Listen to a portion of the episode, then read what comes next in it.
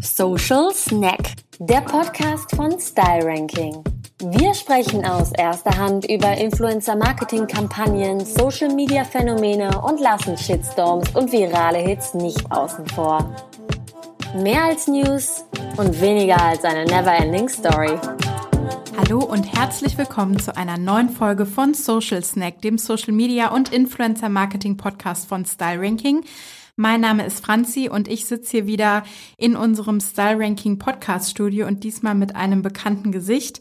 Ich freue mich sehr, dass heute meine Kollegin Christina bei mir ist. Ja, das freut mich auch. Haben wir es endlich mal geschafft. Ja. Ne? Ja, wir beide haben uns ja vorgenommen, heute über so ein paar interne Sachen zu sprechen. Und zwar soll es ja gehen um das Thema Verlässlichkeit, mhm. ähm, besonders im Kontext von ähm, ja, Influencer-Marketing-Kooperationen. Und ihr dürft euch jetzt gleich freuen auf ganz viele Job-Insights von Christina, aber vorher wollen dich unsere HörerInnen natürlich ein bisschen kennenlernen. Und auch du äh, entkommst meinem kleinen Spiel nicht.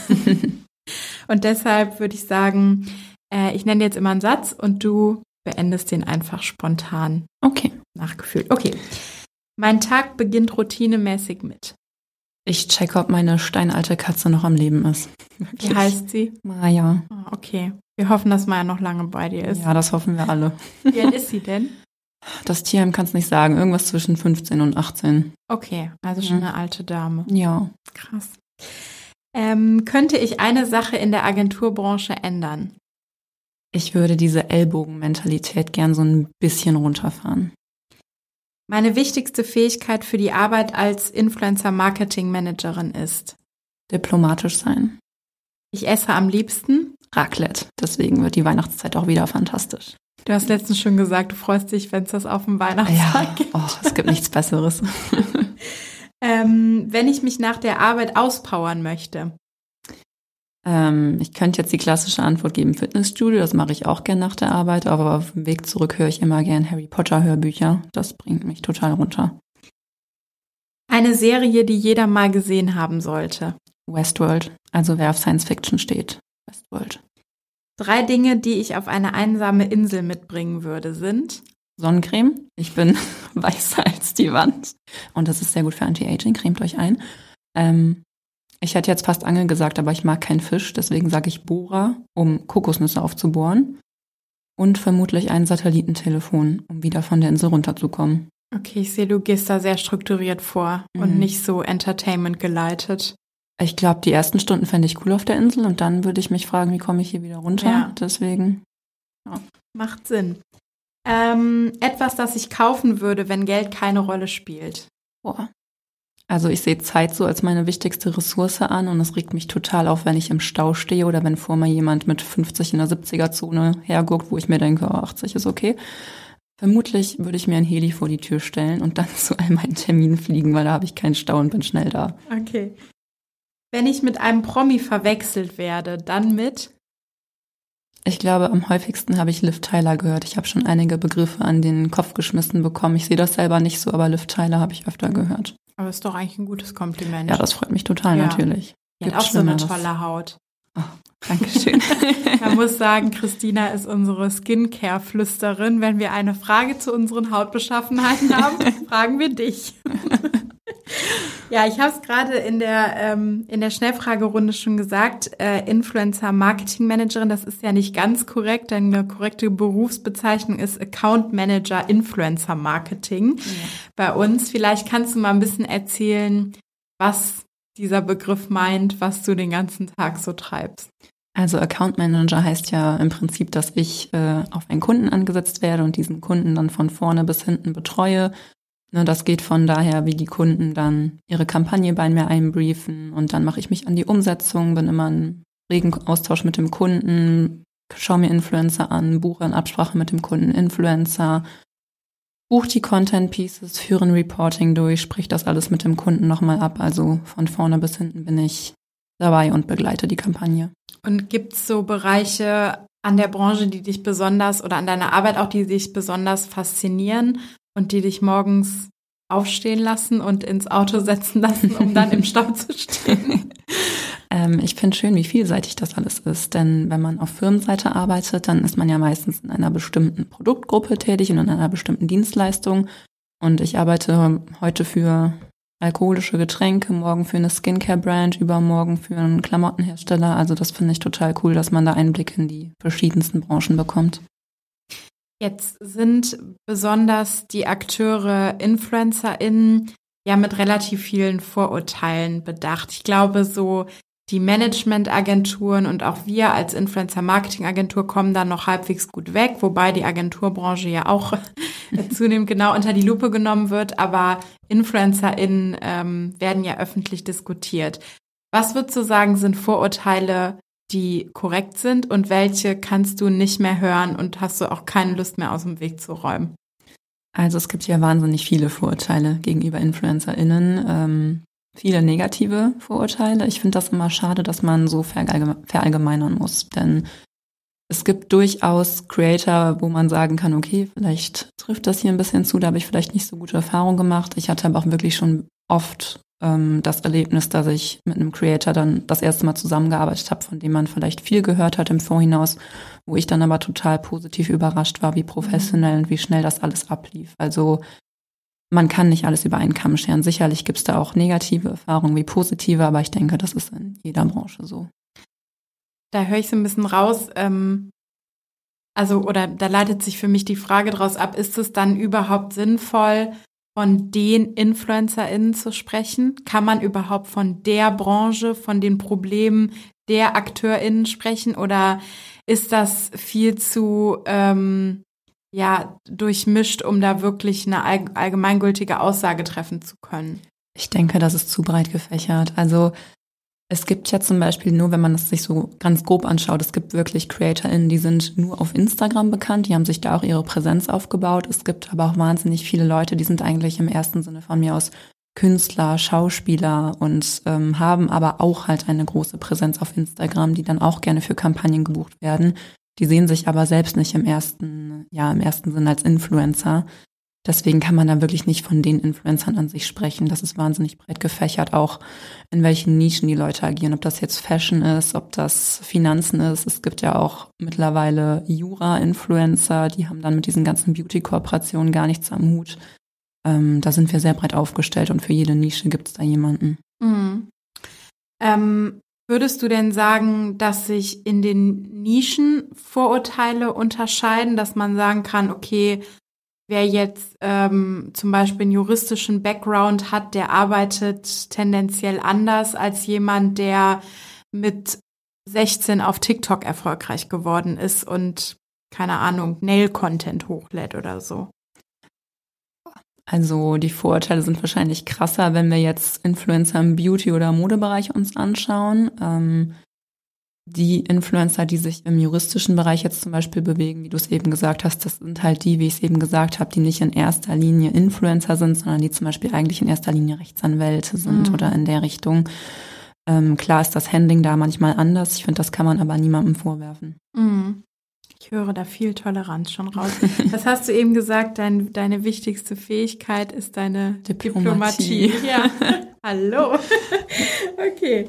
Ähm, kommen wir mal so ein bisschen, wir wollen ja uns so ein bisschen hinarbeiten auf dieses Thema Verlässlichkeit bei, bei InfluencerInnen. Mhm. Ähm, wenn du eine Reko an einen Kunden gibst und sagst, mit dem Creator solltet ihr arbeiten oder mit dem vielleicht auch nicht. Auf welche Soft Skills guckst du dann bei den InfluencerInnen? Gibt es so No-Gos, wo du sagst, wenn die das nicht können, ciao? Oder lässt sich das bei entsprechenden Budgets und Followerzahlen beliebig ausdehnen, was man an Soft Skills toleriert und was nicht. Boah, nee, ich muss sagen, Soft Skills sind mit das Wichtigste, wenn ich Leute auswähle. Also natürlich schauen wir erstmal auf die Performance, ne? was hat der Kunde da reingegeben, was sind da die wichtigen Rahmendaten, dann schaue ich, habe ich da Creator in petto, die das erfüllen. Aber wenn ich nach der Anfrage schon merke, dass zum Beispiel die Kommunikation nicht stimmt, dass langsam geantwortet wird, dass wenn ich fünf Fragen in eine Mail schreibe, dass da auf eine eingegangen wird, dann merke ich schon, also ich kann mir ja davon ableiten, wie die Kooperation dann wird. Wenn die Anbahnung schwierig ist mit den Leuten, dann wird die Kooperation meistens nicht besser.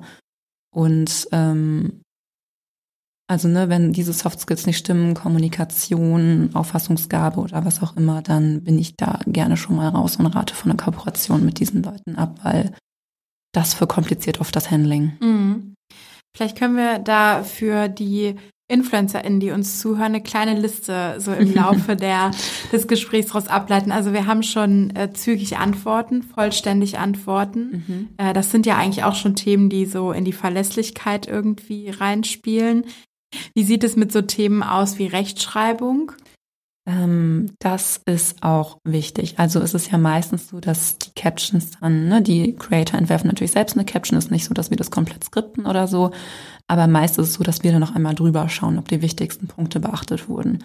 Wenn ich dann in einem Satz sechs Rechtschreibfehler finde, ist das natürlich auch nicht immer so ideal.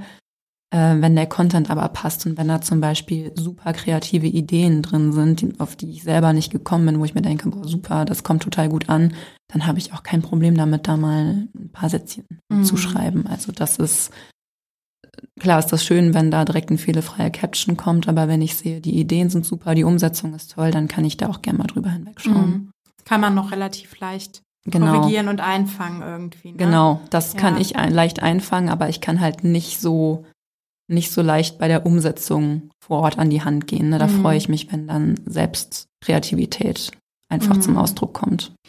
Jetzt hören wir ja in den vergangenen ähm, Monaten und auch, auch Jahren immer wieder, dass das Thema Langfristkooperation größer wird, dass sich äh, viele Creators und auch Marken eigentlich wünschen, dass man eben über einen langen Zeitraum miteinander arbeitet, weil dann auch äh, das Buzzword muss in jeder Podcast-Folge kommen, die Authentizität irgendwie steigt. Ähm, gibt es da besondere Skills, auf die du achtest? Also wann kriegst du so ein Gefühl dafür, dass du denkst, ah, das könnte jemand sein, der auch für eine langfristige Aktivierung geeignet ist? Mhm. Ich freue mich natürlich immer über netten Umgang, das ist keine Frage, das ist ja bei jedem so. Es ist mir aber auch wichtig, dass die Leute mitdenken und das merkst du wirklich schnell. Es ist zum Beispiel so, dass wir vertraglich eigentlich immer festhalten, dass die Leute uns, ähm, nachdem wir Posting live gegangen sind, innerhalb von drei Tagen die Insights schicken. Da, ähm, ich muss nämlich noch ein Reporting machen von der Kampagne. Für die Influencer ist es meistens so, die gehen live und können ihre Rechnung rausschicken. Ich brauche allerdings noch Insights, um das Reporting fertigstellen zu können. Und wenn da jemand wirklich mitdenkt und sagt, hey, mein Posting ist jetzt seit drei Tagen live, hier sind die Insights, dann freut mich das schon total. Ich meine, obwohl das vertraglich festgehalten ist, ist es, glaube ich, in meiner Karriere hier vielleicht drei bis viermal passiert, dass ich da nicht reminden musste. Und wenn da Leute einfach proaktiv mitdenken oder sagen, hey, ich habe gesehen, der Kunde hat auch noch das und das Produkt, ich hätte da die Idee oder ich habe noch den Kanal mit so und so viel Followern, habe die Umsetzungsidee, dann finde ich das super. Also proaktiv sein und mitdenken sind so die Voraussetzungen, dass eine erste Kooperation angenehm wird und dass ich dann höchstwahrscheinlich auch ähm, diesen Influencer beim Kunden vorschlage für Folgekooperationen. Mhm. Gehört für dich auch dazu, ähm, dass der Creator so ein gewisses Verständnis für deine Arbeit entwickelt? Also weil dein Job ist ja, du musst Verständnis haben für die Brand, du musst Verständnis haben für den Creator, du sitzt als Mittelsfrau dazwischen und musst alle Wünsche über einen Hut bringen. Und ich denke mir, wenn jetzt jemand ähm, dran denkt und sieht, ah, da sitzt auch noch eine Account Managerin und die fragt diese Sachen nicht einfach just for fun an, sondern das macht sie, damit sie ihren Job vernünftig erledigen kann und deshalb spiele ich da mit.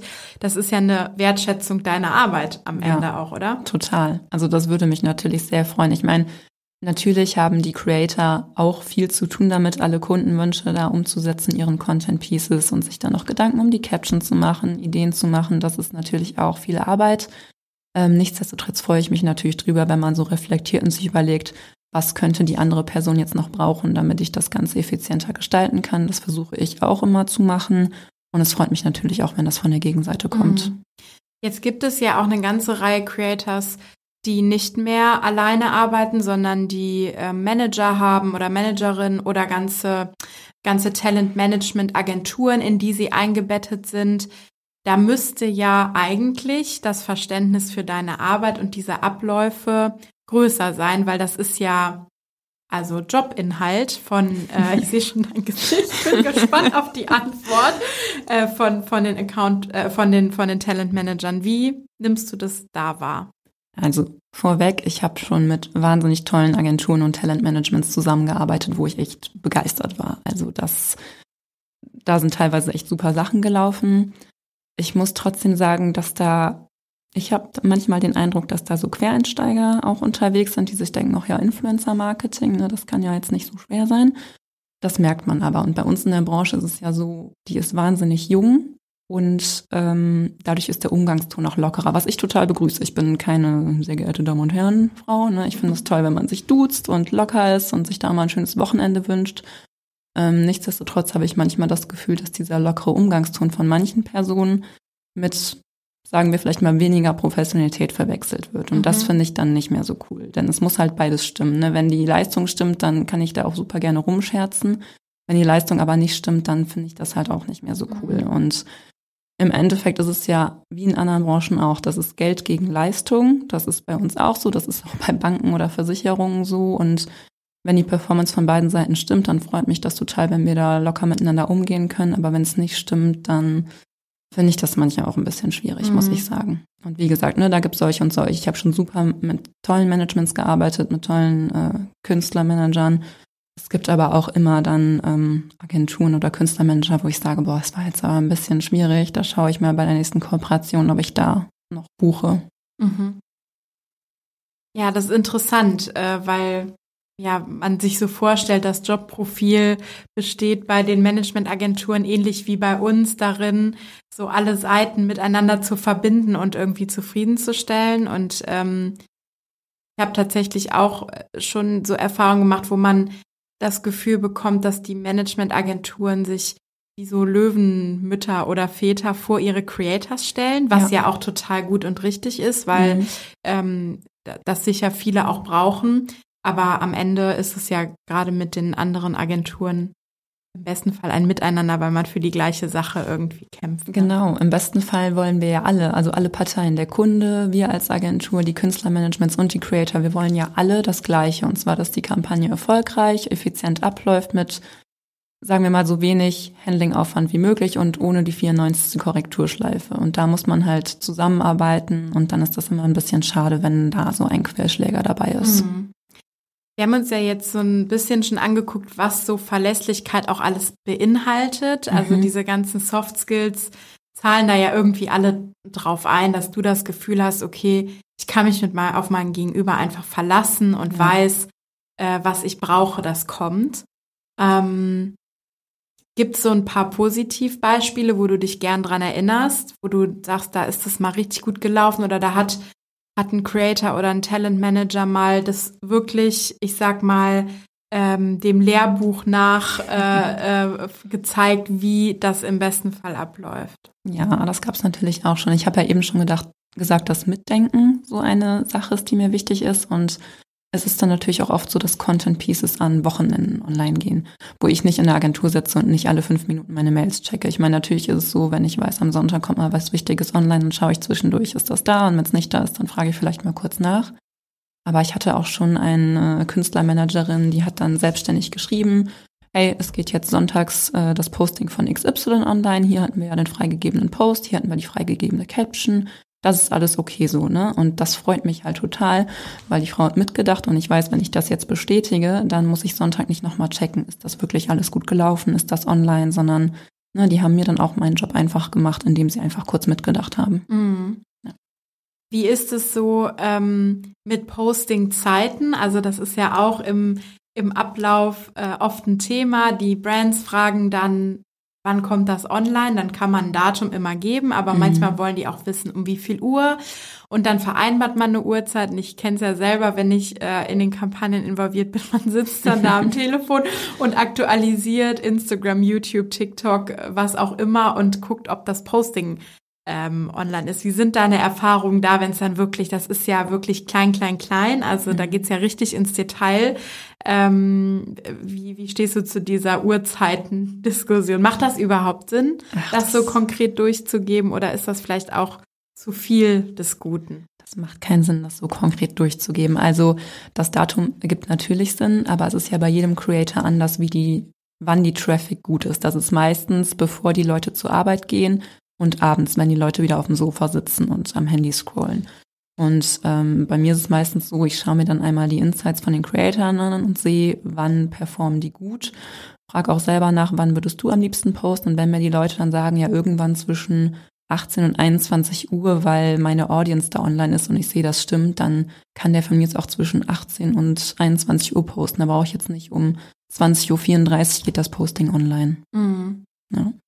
Das heißt, ähm, neigt der Markt manchmal dazu, auch sich so ein bisschen selber kaputt zu regulieren, weil wenn du, also so eine Vielzahl an Anforderungen hast, die dann alle einspielen auf eine Verlässlichkeit, dann wird es ja auch für die Creators immer herausfordernder, das alles zu erfüllen, ne? Und da an alles einen Haken hinter zu machen. Also sind da vielleicht die Agenturen manchmal auch Mitverursacher der Problematik, wenn sie noch einen Anspruch, noch einen Anspruch und noch einen Anspruch formulieren?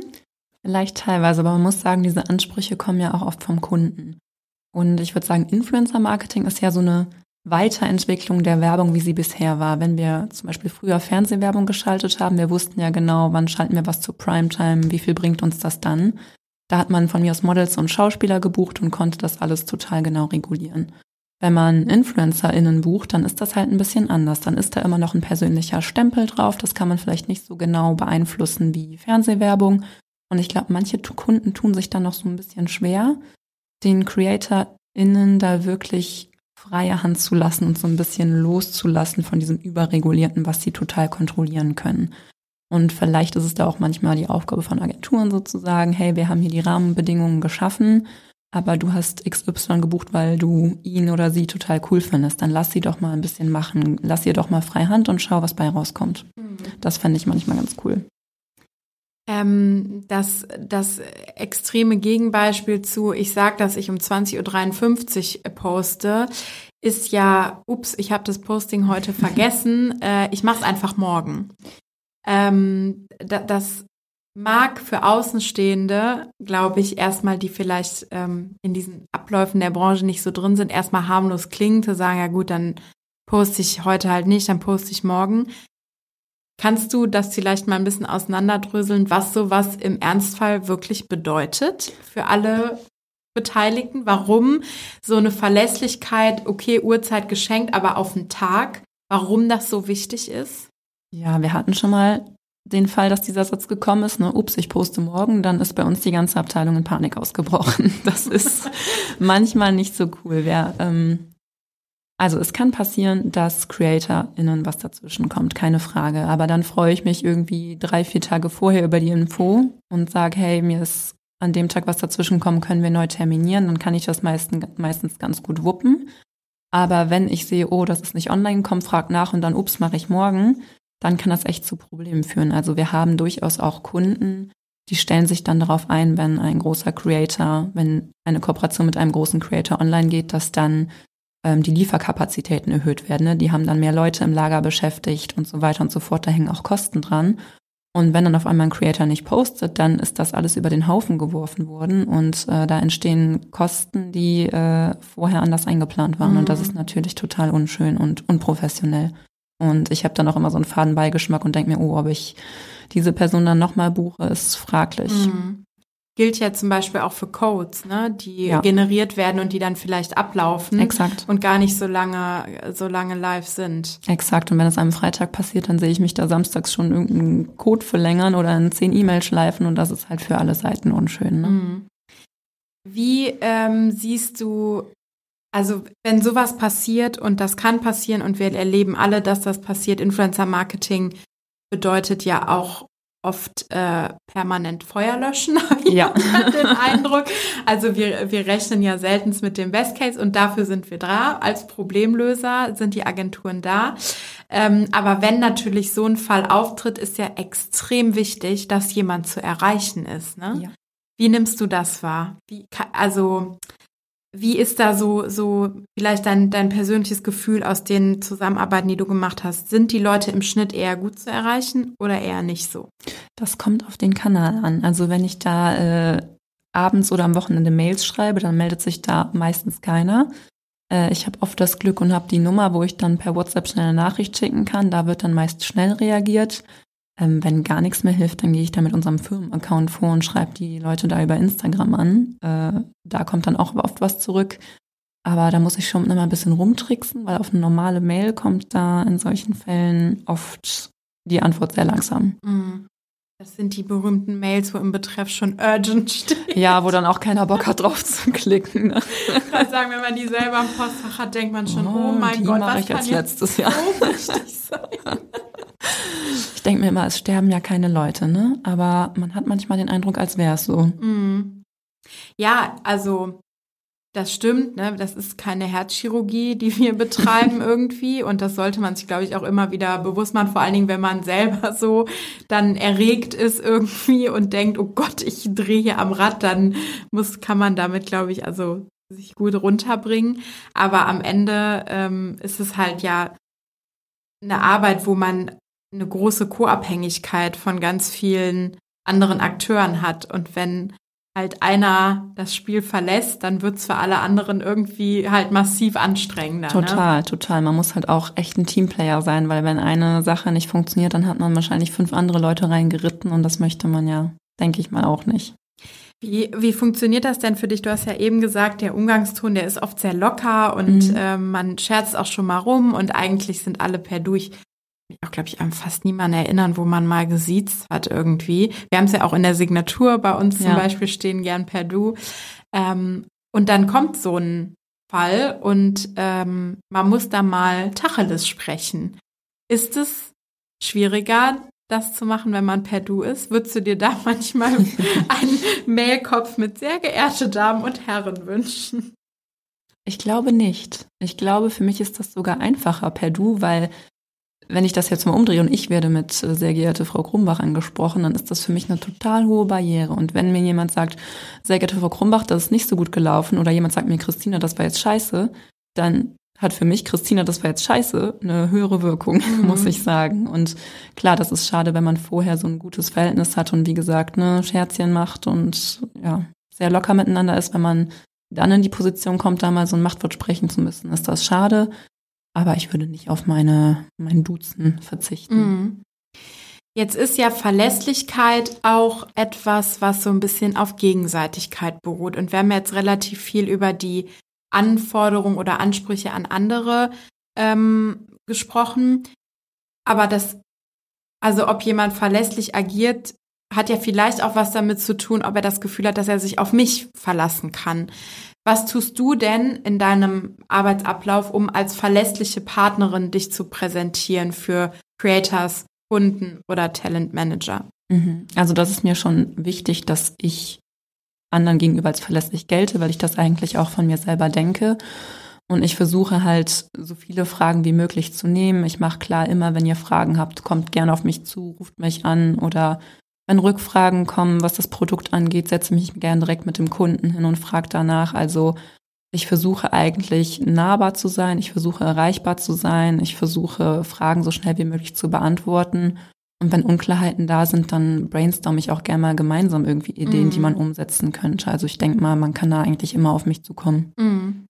Gehört für dich da auch ähm, so eine Form von Transparenz dazu? Also es gibt ja diejenigen, die die Antwort erst geben, wenn sie die hundertprozentig aligned haben und wenn die dreimal abgesichert ist.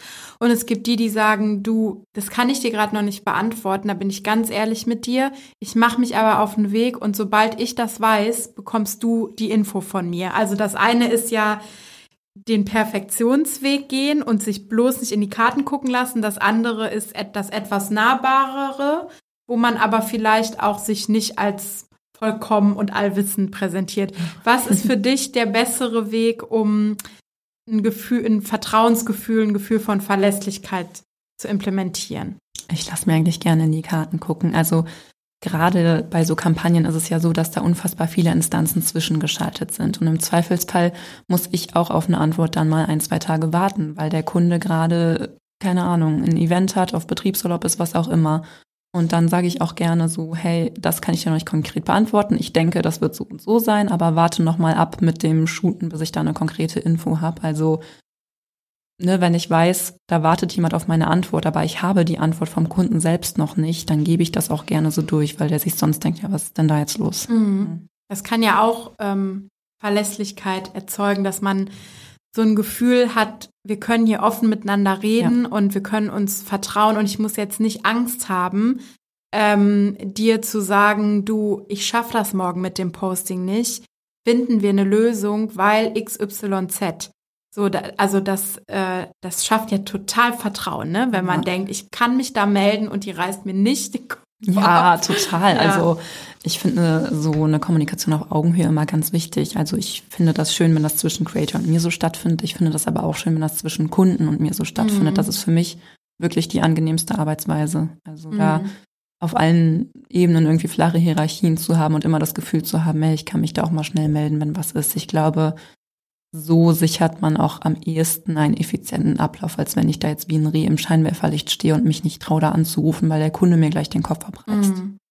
Ja. Glaubst du, dass das vielleicht, äh, um so ein bisschen Ausblick in die Zukunft zu geben, ein Hebel sein könnte, um, um mehr Verlässlichkeit zu erzeugen, dass man einfach diesen äh, Anspruch an Perfektionismus, den am Ende weder Kunde noch Creator noch eine Agentur erfüllen kann, dass man den so ein bisschen durchbricht und sagt, äh, lass uns offen miteinander reden und ehrlich miteinander reden, weil dann haben wir die beste Chance, die Probleme rechtzeitig zu lösen und dass dadurch dann auch so eine Vertrauensbasis entsteht, wo man sagt, okay, ich weiß schon jetzt, ich kann in drei Tagen nicht posten und ich sage das lieber jetzt, weil ich kann der vertrauen und dann hast du die Verlässlichkeit, die, die äh, informiert mich irgendwie früh genug, als wenn man drei Tage Angst hat und dann sagt, oh, ich bin heute krank, ich kann doch nicht und dann irgendwie im, im Nirvana verschwindet. Ja, total. Ich finde es schön, wenn man mich als jemand wahrnimmt, dem man sowas auch sagen kann, weil ich dann nicht den Kopf abreiße. Also das fände ich total cool und wie du schon sagtest, wenn man da nicht mehr so starr reagiert, sondern wenn ich sage, hey, wir haben diese und diese Rahmenbedingungen, was wir erfüllen müssen.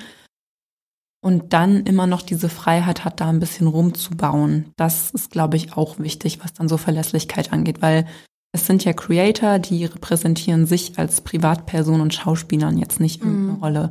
Und ich finde es auch wichtig, dass man den Personen dann auch immer das Gefühl gibt, dass sie da noch was von sich selbst mit einfließen lassen können und dass sie da nicht nur ja, ein Skript vorlesen. Das hast du ehrlicherweise auch bei manchen Kooperationen, das ist aber eher seltener und ich finde es auch schön, wenn man den Leuten immer ein bisschen freie Hand lassen kann. Jetzt äh, schwebt ja über unserer Folge die Frage Verlässlichkeit, größte Stärke oder gravierendste Schwäche von InfluencerInnen. Wie würdest du das beantworten jetzt? Also wie gesagt, ich denke, man kann das nicht so über einen Kamm scheren, ob das die größte Stärke oder die größte Schwäche ist, weil manchmal, wie gesagt, kommt man ein Creator, wo man vielleicht nicht so ein gutes Image erwartet und ist total überrascht, wie gut das läuft, oder man ist an jemanden dran, der sehr bekannt ist und denkt sich, uff, vielleicht äh, ist das jetzt nicht so gut gelaufen, wie ich erwartet habe.